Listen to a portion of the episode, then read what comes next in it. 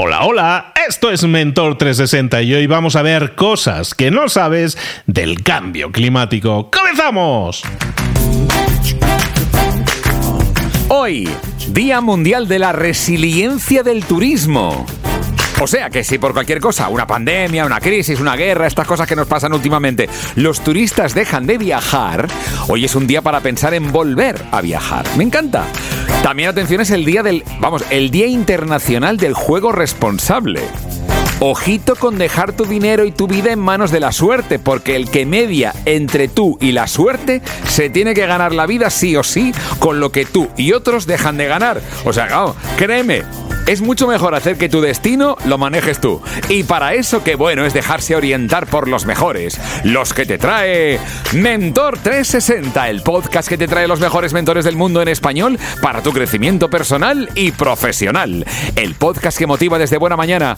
Hoy hablaremos de algo que nos afecta a todos, a todos. Pero no solamente a todas las personas, sino también a los animales, a las plantas, a todo el cambio climático. Volviendo a los días mundiales de hoy, es algo con lo que hemos jugado de forma no responsable durante el último siglo que condicionará y desde luego ya está condicionando el turismo, está claro. No puedo evitar imaginar a Luis Ramos con pantalón corto, camisa hawaiana y una piña colada en la mano. No creo que esté así, pero bueno. Buenos días, Luis Ramos, arroba libros para emprendedores. ¿Qué tal? Muy buenas, Juan Martega, juanma.com. Pues mira que con lo que me has dicho, la gente no lo sabe, pero es que yo llego aquí a grabar y tú no me dices de cuál es el día que vamos a celebrar y nada de eso, entonces yo llego aquí de sorpresivo y, me ha venido la idea de decir, como hablabas del tema del resiliencia del turismo, del viaje y todo eso, y del tema también del juego, pues digo, es que esto está cantado, hay que irse de viaje a Las Vegas, por lo menos es lo que me ha venido a la mente de forma inmediata, ¿eh?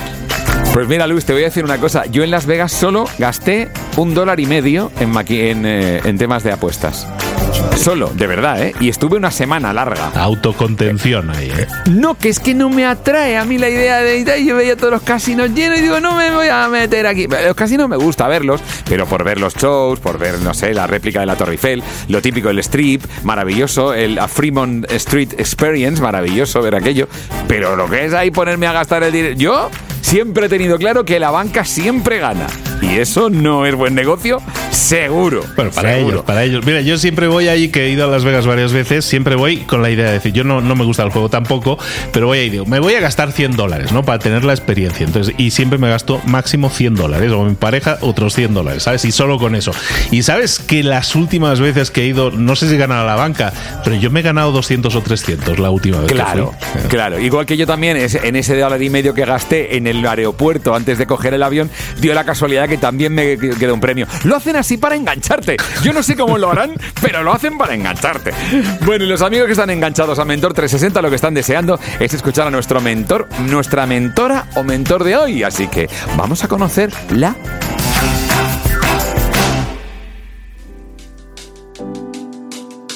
Llegó el momento de hablar con nuestro mentor del día, mentora del día en este caso que, nos acompaña. Ya estuvo, ya estuvo hace unos días, si recuerdas, estábamos hablando del clima, cómo nos afecta en el presente y en el futuro. Y tenemos aquí jefa, capo del Departamento de Meteorología de la Sexta, doctora en físicas, comunicadora crack y que nos acompaña para decodificar todo eso que tiene que ver con el clima, todo eso que tiene que ver como vamos a ver hoy con el cambio climático por ejemplo, pero sobre todo cómo todo eso nos puede estar afectando a nosotros, tanto en el presente como en el futuro. Está con nosotros de nuevo Isabel Zubiaurre. Isa, ¿cómo estás, querida? Hola, muy bien. Lo de capo me encanta. Me encanta lo de capo. Es un concepto que me ha encantado. Y no solo vamos a conocer cosas del cambio climático, sino que hay cosas que va a hacer que nos estalle la cabeza. Hay cosas que son tan bonitas, Luis, son tan fascinantes, cosas que os aseguro que no sabéis, que nunca os hubierais imaginado que vais a decir, joder, qué guay, cómo mola la ciencia. Sí, sí, me has pasado el título y me dices, hoy vamos a hablar de cosas que no sabemos del cambio climático. Explica, explica. Bueno, la primera cosa que seguramente puede que no, que no sepáis y que de hecho mucha gente no sabe es la definición de cambio climático. Es como cuando te preguntan, ¿qué es ser feliz? Y tú, oh Dios mío, y te pones ahí como pensando, pues cuando te preguntan, ¿y qué es el cambio climático? Joder, a la gente le cuesta ahí generarse esa definición. Bueno, pues el cambio climático es sacar a la Tierra como sistema de su equilibrio. Es como cuando a una persona la notas que está desequilibrada. que la, algo, algo la altera, algo la altera. Pues cuando sale de ese equilibrio mental una persona, ha experimentado un cambio. Bueno, pues en el caso de la Tierra pasa exactamente lo mismo. El cambio climático consiste en sacar a la Tierra de su equilibrio. Al final, ¿qué es el equilibrio? Bueno, pues que lo que entre sea igual a lo que salga, que tengas esa paz e interior, esa tranquilidad, ¿no? Pues para nosotros, para la Tierra, eh, estar en un estado de equilibrio es que lo que entre, la energía que entra procedente de, del Sol y la que luego ya se va generando dentro de la propia Tierra sea igual a la que luego vuelve hacia el espacio. Si eso se mantiene exactamente igual, estamos en equilibrio. Pero desde 1850 aproximadamente, que fue cuando empezó la revolución industrial, poco a poco hemos ido sacando a la Tierra de sus casillas, la hemos ido sacando de su equilibrio y por tanto hemos ido generando ese cambio climático. ¿Qué pasa? Que es verdad que a este cambio climático se le debe denominar cambio climático antropogénico porque ha sido el ser humano el que ha sacado a la Tierra de, sus casillas. Aquí el culpable pues es el, el ser humano y luego vamos a ver realmente por qué se sabe que, es el ser humano. Que siempre hay mucha gente que, que, lo pone en duda. Bueno, pues vamos a, vamos a explicar también eh, eso por, qué es. Eh, aparte del ser humano, ¿qué es eso que, está provocando que lo que entre no esté siendo igual a lo que sale? Bueno, pues ese aumento de los gases de efecto invernadero. Los gases de efecto invernadero, para que nos hagamos una idea, es como esa mantita que te pones en invierno y ¡ay, qué calentito estoy! Estoy perfecto. Vale, pues los gases de efecto invernadero son esa mantita que te hace decir ¡ay, qué gustito estoy! Pero, joder, alguna vez te pasas, te pasas y también aparte de esa mantita te has puesto ese pijama, madre mía, ese pijama que te han regalado que encima es horrible y que, que te está dando un calor horrible. Cuando ya te estás pasando de más, cuando estás poniendo mantitas de más, pues estás teniendo calor de más. Bueno, pues cuando estamos emitiendo más gases de efecto invernadero de más, nos estamos sobrecalentando. Bueno, pues eso es lo que está eh, ocurriendo. De hecho, pues al año eh, se están emitiendo unas 51 eh, mil millones de toneladas de gases de efecto invernadero. ¿De dónde provienen principalmente esas emisiones? La mayoría de la gente siempre dice, ¿de los coches? Pues no, fíjate que de donde vienen la gran, gran, gran, gran mayoría de las emisiones de gases de efecto invernadero es de fabricar de construir, del cemento, del acero, del plástico y también, por supuesto, pues sí, ahí sí, de consumir de energía.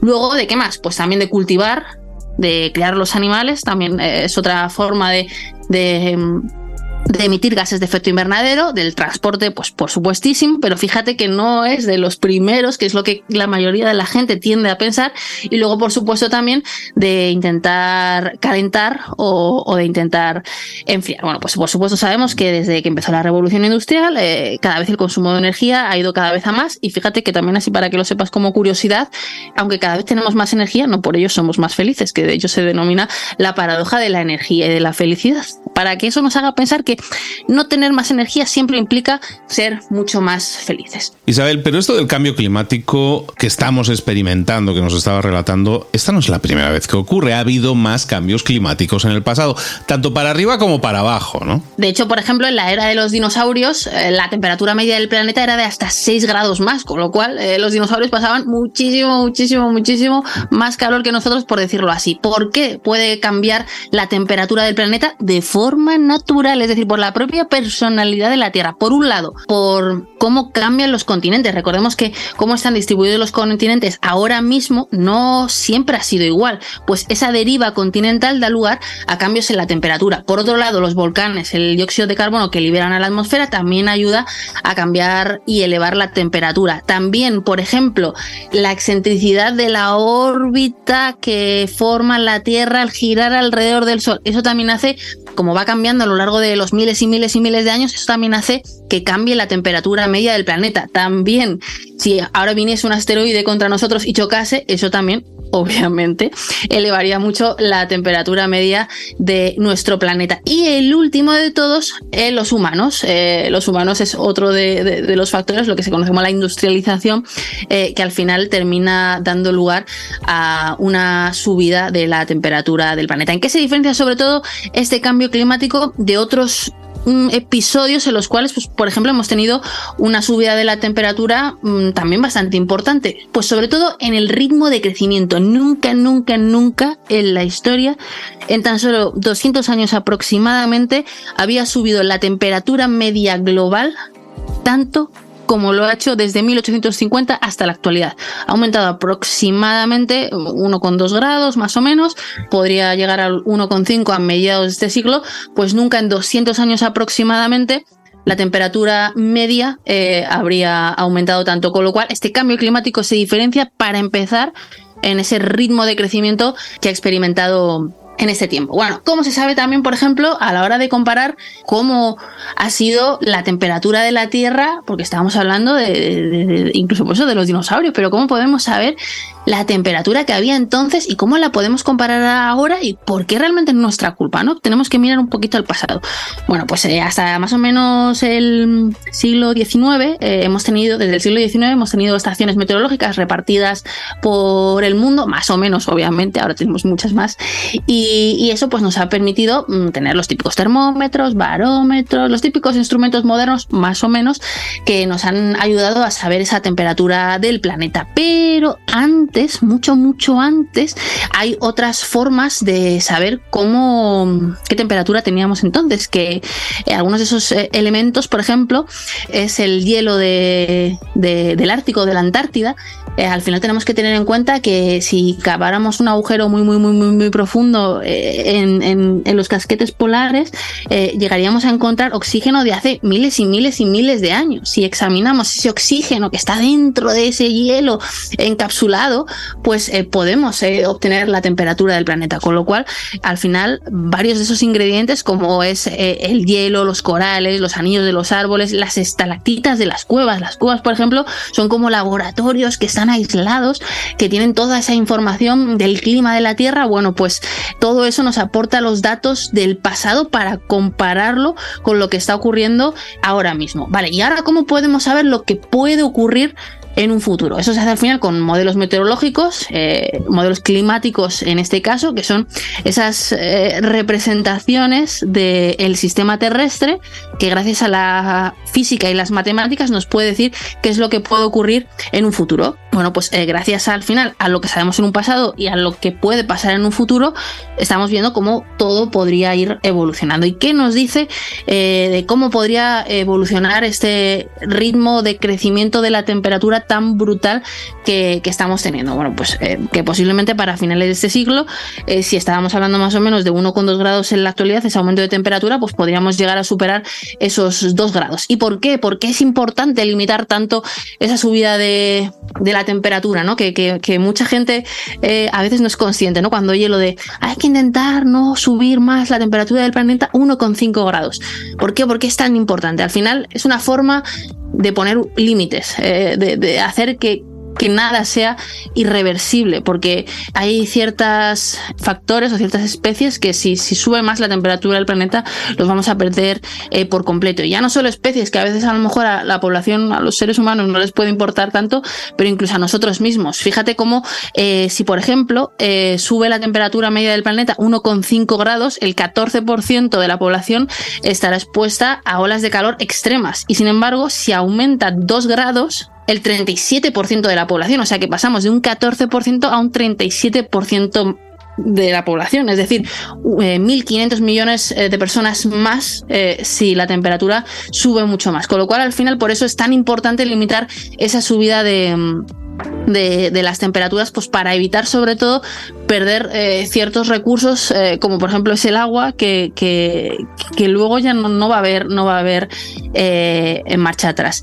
¿Y qué es necesario sobre todo para ello? Pues em, siempre se repite lo mismo porque es que es la única forma. Si el dióxido de carbono es lo, esas mantitas que nos estamos poniendo de más o las que nos están subiendo tanto la temperatura, tenemos que empezar a quitarnos esas mantas para poder dormir un poquito mejor. Es decir, que al final la única salida es descarbonizar. Eh, tenemos que intentar descarbonizar. Y una forma, eh, por supuesto, para intentar dejar de usar eh, el dióxido de carbono o el carbono en general, que al final es como generamos esos combustibles fósiles, es que otras energías limpias que empecemos a usar sean mucho más baratas. Fíjate, Luis, cuando vas a una gasolinera, por ejemplo, es mucho más barato comprarte eh, o sea, echar gasolina que comprarte una Coca-Cola.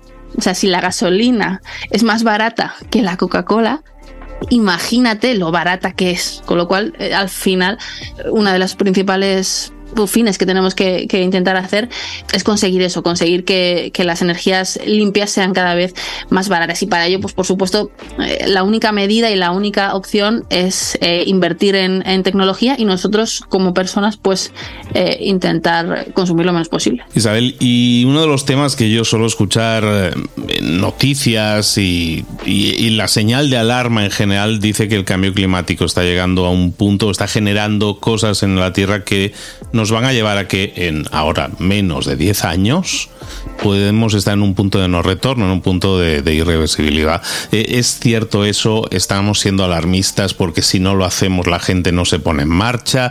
¿Hacia dónde vamos? ¿Cuál es el futuro próximo que nos espera? ¿Cómo lo podríamos pintar o dibujar? Esos son los tipping, lo que se denominan como los tipping points, esos puntos de no retorno. Eh, y de hecho, justamente este año ha salido un artículo que habla justamente de eso, de que ya hay algunos puntos que ya se han pasado, o sea, ya los hemos pasado, o sea, ya hay fronteras que ya las hemos cruzado. Cuando las hemos cruzado decimos que ya es irreversible, o sea, no van a volver, nunca van a volver. O sea que no es futuro, es que ya es realidad. Eh, hay, por ejemplo, especies que ya se han perdido por completo que nunca van a volver a existir. Eso es, eh, es, punto de no retorno y se considera como un punto de no retorno también cuando es algo, sobre todo, que puede afectar mucho de, forma generalizada. Pues esos puntos de no retorno ya, ya se han cumplido y por eso no llegar a ellos depende de las medidas que tomemos ahora mismo. ¿Las medidas que podamos tomar hoy en día pueden corregir el rumbo o ya llevamos una velocidad de crucero que no nos permite cambiar de rumbo? Pueden cambiar el rumbo por completo, pero sí que es verdad que aunque ahora mismo dejáramos de emitir eh, gases de efecto invernadero, todavía seguiríamos teniendo una inercia. Al final es como cuando vas montado en un tren. Tú puedes pisar el freno, pero como el tren estaba en marcha todavía eh, avanzará un poquito más, ¿no? Por eso tienes que guardar una distancia de seguridad, por eso estamos intentando guardar esa distancia de seguridad. O sea, el tren del cambio climático está en marcha y hay que intentar pesar el freno cuanto antes para luchar contra esa inercia que incluso tiene el propio sistema, pero bueno, da igual, o sea, aunque eh, todavía haya cierta inercia, tenemos que, tenemos que frenarlo y ya no muchas veces por las especies o no, porque a lo mejor hay alguien que dice, pues es que a mí las mariposas me dan igual, o a mí los corales me dan igual, o a mí no sé qué me da igual, o yo a lo mejor esto no lo voy a ver, sino porque es que verdaderamente y ya a día de hoy hay inmigrantes climáticos, o sea, hay gente que ya no eh, va, eh, no, no puede vivir en sus casas, las han perdido, las han perdido por los fenómenos extremos, las han perdido porque no tienen agua. Aquí en España, por ejemplo, hay lugares que es que, mm, los embalses están a un 10% de su capacidad. O sea, el agua, como, como nos quedemos sin agua, no podemos hacer nada. O sea, que, que, que, sí que hay sin duda situaciones que nos están eh, afectando ahora mismo y, o por ejemplo, las Maldivas también se espera que para el año 2050 puedan desaparecer. O aquí en España, eh, que Monte Perdido, que todos los glaciares en el año 2050 también se hayan perdido, con lo cual sí que pasará al final pasará. Pero, pero bueno, nosotros podemos hacer algo por ello, ya no por la tierra, sino, insisto, pues porque nuestro estilo de vida va a cambiar. Ahora mismo no lo veremos, pero eso es como, como, como cuando eres joven, ¿no? Pues comes mal, no haces deporte y de repente llegas a una edad y dices, ostras, ¿qué ha pasado? Esto antes no pasaba. Empiezo a tener resaca, ya las cosas no están tan en su sitio y demás. Pues de repente te llega, como de momento no nos ha llegado a muchos ese golpe de realidad, pues por eso no somos conscientes, pero estamos intentando introducir esas cremas rejuvenecedoras que te hagan prolongar la vida de tal y como tal y como la conoces. Estamos siendo, mm, espero que no catastrofistas, sino ilusionadores. Lo, que estamos diciendo es que estamos a tiempo de hacer cosas que representen cambios, que puedan girar ese, ese rumbo al que parece muy determinado que podamos dirigirnos, pero que todo depende de nosotros. Podemos remar en el otro lado y, corregir las cosas. Queda mucho trabajo por hacer, Isabel.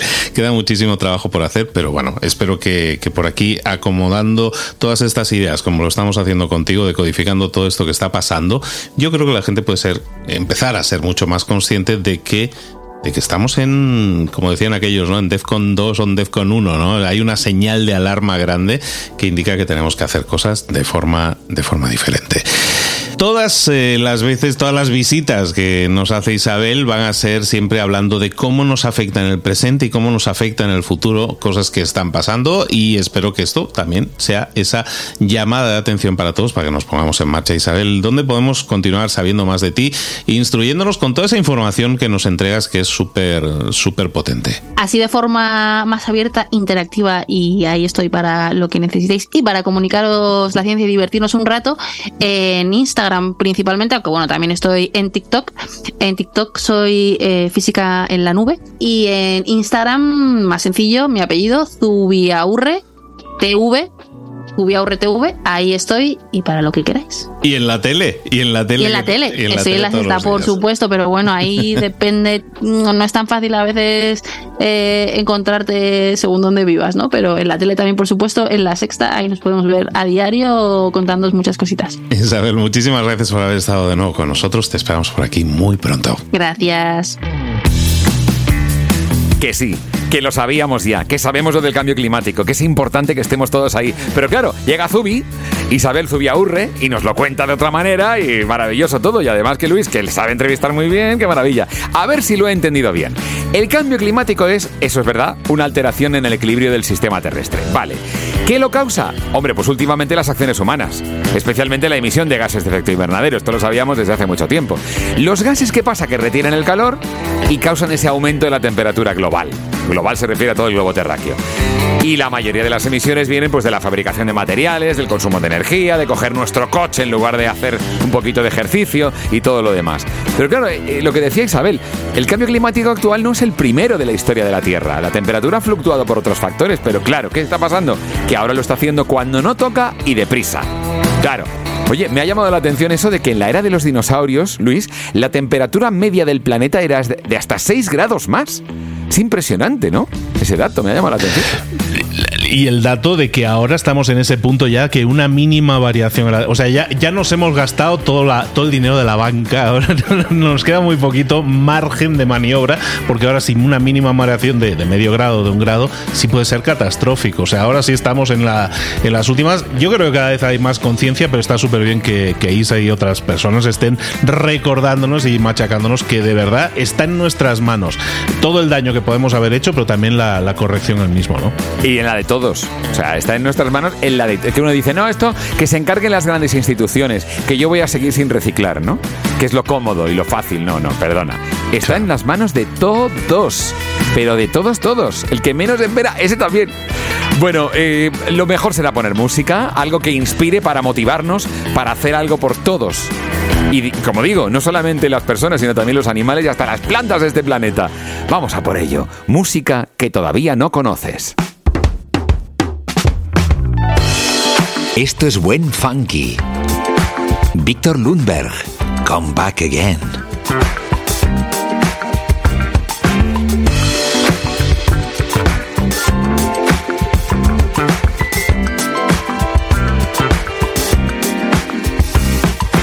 Girl, every time I close my eyes, I see your smile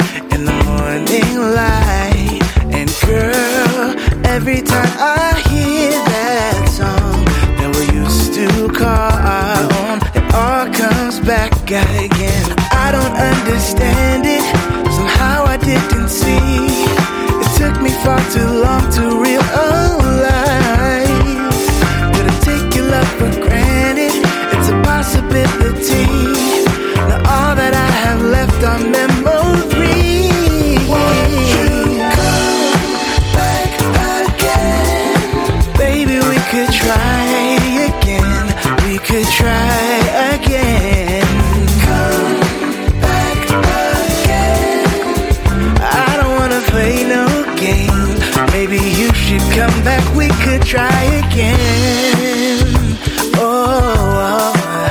Si una de las ideas que hemos comentado hoy resuena en ti, te llama a ponerla en práctica, entonces define el paso más pequeño posible, el gesto más mínimo y hazlo ahora mismo. En lo personal o en lo profesional, expandir tu red de contactos, mejorar tus relaciones con los demás, aprender alguna cosa nueva, poner en práctica una pequeña técnica que te ayude, que te sume, todo suma, pero solo si lo pones en práctica, no si piensas en ponerlo en práctica. Tienes que ponerlo en práctica, pasar a la acción. Acuérdate de este ingrediente secreto también. El ingrediente secreto es la actitud, tu actitud. Tu actitud transmite. Si sales a la calle con ganas, la gente lo va a notar. Si sales a la calle sin ganas, la gente también lo va a notar. El mundo está ahí fuera, te está esperando. Por lo tanto, sal ahí fuera, sal a la calle y sal con ganas, con actitud. No esperes a mañana. Ya sabes lo que tienes que hacer y ya sabes que lo puedes hacer hoy. No veas pasar la vida, vive la vida. Tienes las mismas 24 horas que tienen los demás. Haz que valgan la pena. Entrega en estas próximas 24 horas tu mejor versión. Te esperamos aquí mañana para continuar creciendo. Te esperamos aquí mañana con más mentores. Pero el día de hoy está completito delante de ti. Así que ponte en pie, pisa fuerte, respira hondo, sal ahí fuera y conquista tu día.